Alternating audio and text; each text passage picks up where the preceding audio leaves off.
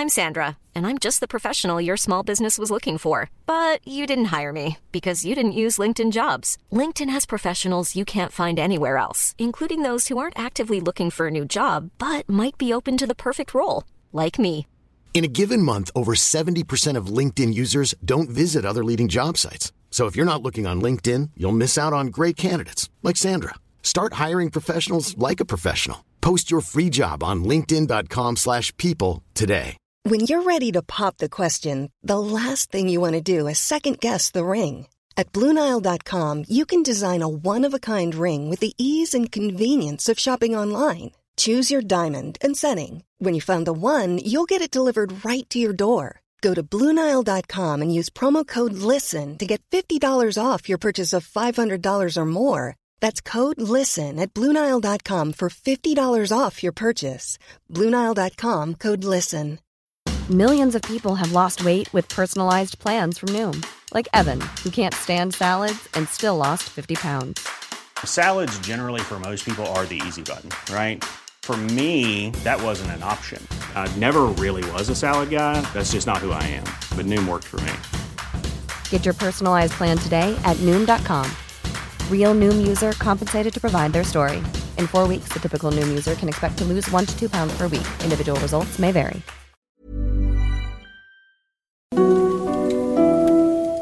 Bonjour et bienvenue dans ce nouvel Occult Truc. Aujourd'hui, on s'attaque à un grand classique des superstitions, le fer à cheval. Le fer à cheval est aujourd'hui considéré comme un porte-bonheur, mais également comme un talisman qui protège des mauvais esprits. On le retrouve souvent en décoration, posé ou accroché, ou encore en bijou, dans une forme évidemment réduite, généralement en pendentif. Mais d'où viennent les croyances autour de cet objet? Eh bien, on résume souvent le fer à cheval à la notion de porte-bonheur, puisqu'à partir du Moyen Âge, trouver un fer à cheval par terre permettait de le revendre au maréchal Ferrand, afin qu'il le refonde ou, pour les moins consciencieux, le réutilise. Cet argent facilement gagné était une preuve certaine que la chance nous souriait. Et il y a sans doute du vrai là-dessous. Malgré tout, il existe des légendes autour de l'objet. Et on va commencer par la moins crédible. On raconte que lorsque Néron était au pouvoir à Rome, il aurait voulu montrer au peuple l'étendue de sa richesse. Il aurait alors ordonné à ses forgerons de faire poser à ses chevaux des fers en or. Mais les techniques de pose n'étaient pas au point, et en même temps, l'or est souple, bien trop pour supporter le poids du pas d'un cheval. Du coup, lorsqu'il se déplaçait avec ses chevaux ferrés d'or, il arrivait régulièrement que des fers restent à terre. Les paysans chanceux qui trouvaient des fers en or par terre avaient de quoi vivre heureux jusqu'à la fin de leur jour. Le problème, c'est que le fer à cheval comme on le connaît aujourd'hui, ça n'existait pas du temps de Néron. Il a régné au 1er siècle, et le fer à cheval est attesté au 9e siècle, même si quelques sources supposent qu'il y ait pu en avoir quelques siècles avant. En revanche, à l'époque de Néron, il existait l'ancêtre du fer à cheval. Il s'agit de l'hyposandale, une invention romaine qui avait pour but de protéger les pieds des chevaux. Alors on pourrait très bien imaginer que Néron faisait poser des hyposandales en or à ses chevaux. Mais quand on cherche un peu, bah, on sent que l'histoire a été un peu modifiée pour le blâmer. Si on regarde en Histoire naturelle de Pline l'Ancien, il y a toute une partie consacrée à l'or et à l'argent.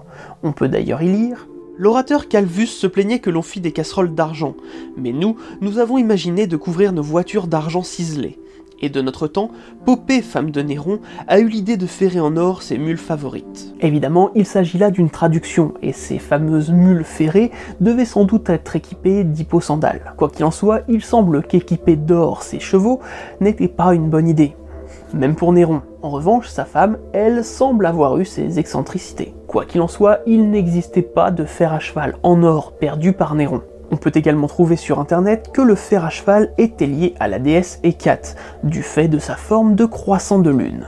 Mais encore une fois, impossible. L'époque où le culte d'Hécate était en pratique, bah, le fer à cheval n'existait pas. Et même si ça peut faire penser à un croissant de lune, bah ça a surtout cette forme pour s'adapter au sabot du cheval sans abîmer sa fourchette. En fait, les croyances autour du fer à cheval nous viendraient plutôt du côté des anglo-saxons. D'une part, si l'on en croit l'encyclopédie des fées de Catherine Mary Briggs, les fées craignent le fer. Ce métal aurait sur ces créatures le pouvoir de les empoisonner, et pour se protéger de ce petit peuple, il était conseillé d'avoir en sa possession un morceau de fer. Encore une fois, il est bien trop tôt dans l'histoire de la ferronnerie pour parler de fer à cheval. Toutefois, avec l'arrivée du fer à cheval vers le 9e siècle, l'objet a bien évidemment été utilisé pour faire fuir ce petit peuple, jusqu'à ce que l'Église arrive à s'approprier ses croyances païennes. Et là, il faut se tourner vers l'Angleterre du 10e siècle. Au début des années 900, un homme du nom de Dunstan grandit dans une abbaye près de Glastonbury en Angleterre. Il y apprend le métier de forgeron, mais également de maréchal ferrant. En plus de ses talents de maréchal, Dunstan était également devenu évêque de Worcester.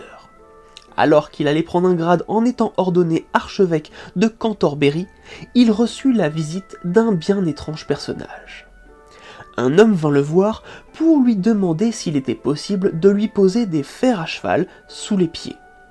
Trouvant la demande plus qu'étonnante, il regarda plus attentivement les pieds de l'homme et vit qu'ils étaient fourchus. Dunstan comprit alors qu'il s'agissait du diable. L'air de rien, il dit à son client qu'il n'y avait aucun souci à ça, mais qu'il était obligé de l'enchaîner au mur pour procéder au ferrage. Le diable, sûr de lui, se laissa faire, ne soupçonnant pas que le maréchal fût un futur archevêque. Une fois le diable attaché, Dunstan se mit à l'œuvre, mais rendit l'opération terriblement douloureuse. Si douloureuse que le cornu demanda grâce.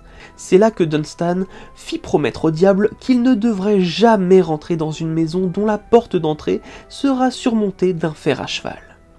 Le diable voulant absolument retrouver sa liberté, fit le serment solennel de respecter cette demande. C'est ainsi que le fer à cheval accroché au-dessus d'une porte assure une protection contre le diable, et par extension contre toute force du mal. Vous l'aurez donc compris, le fer à cheval est devenu à partir du Xe siècle un symbole chrétien qui, une fois accroché au-dessus de sa porte d'entrée, protégerait le croyant par la promesse que le diable aurait faite à Dunstan de Canterbury. Cette histoire, entre autres, a fait de Dunstan le saint le plus populaire d'Angleterre pendant près de deux siècles. Le 19 mai, jour de sa fête, était fêté avec des jeux utilisant le fer à cheval jeux qui ont été exportés aux États-Unis et qui sont encore très populaires de nos jours. Donc, d'une croyance païenne autour des fées est née la croyance selon laquelle le fer à cheval éloignerait le mal. Et c'est sans doute d'un mélange entre cette croyance et le fait de gagner de l'argent en revendant l'objet qu'ont découlé toutes les autres superstitions autour du fer à cheval. Par la suite, on a pensé que les fers à cheval éloignaient les sorcières. Étant sous l'emprise d'un pacte avec le diable, elles seraient obligées, elles aussi, de respecter le serment de leur maître. Par extension, il est également dit que, pour la même raison, les sorcières éviteraient les chevaux, ce qui, pour certains, expliquerait le déplacement en balai volant. Plus tard, de nombreuses autres superstitions sont venues se greffer à cet objet. Pendant longtemps, il a été dit qu'il fallait accrocher le fer à l'aide de 7 clous, 7 étant un nombre considéré comme magique, voire porte-bonheur. Mais finalement, le temps passe et aujourd'hui, on pense plutôt qu'aucun clou ne doit traverser le fer, sous risque de perdre la chance qu'il apporte. Comme quoi, par ailleurs, il existe un débat sur la façon dont doit être accroché le fer. Certaines personnes pensent qu'il faut l'accrocher les mortes vers le haut pour que le fer attrape la chance, et que l'accrocher dans l'autre sens ferait perdre la chance. D'autres pensent qu'il faut justement mettre le fer avec les mortes vers le bas pour que la chance soit déversée sur les personnes qui passent en dessous et d'autres encore pensent qu'il faut le mettre sur le côté afin de faire référence au C du Christ. Bon, la légende de Dunstan ne précise rien sur le sujet, donc j'aurais tendance à dire euh, faites comme vous voulez. Ou bien, dans le doute, accrochez-en plusieurs dans différents sens. Mais dans tous les cas, accrochez-le bien faudrait pas que quelqu'un se le prenne sur la tronche. Enfin bon, malgré tout ça, il existe encore aujourd'hui des coutumes liées au fer à cheval. Les marins superstitieux croient qu'accrocher un fer à cheval à l'un des mâts d'un bateau évitera de croiser des tempêtes. En Irlande, il est de coutume pour la future mariée d'apporter un fer à cheval à son mariage, pour porter chance au couple, alors qu'en Grèce, c'est un objet que l'on offre pour porter chance aux mariés et en Croatie, on utilise le fer à cheval comme un attrape-rêve en le plaçant sous un lit.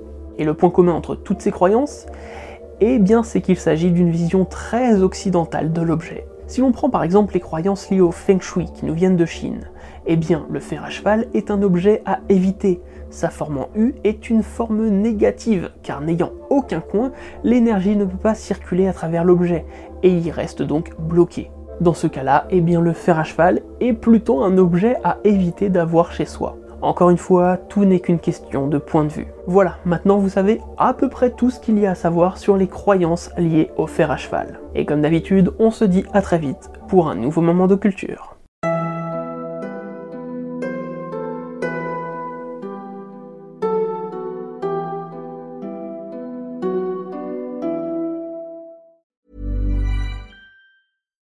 Why don't more infant formula companies use organic, grass fed whole milk instead of skim?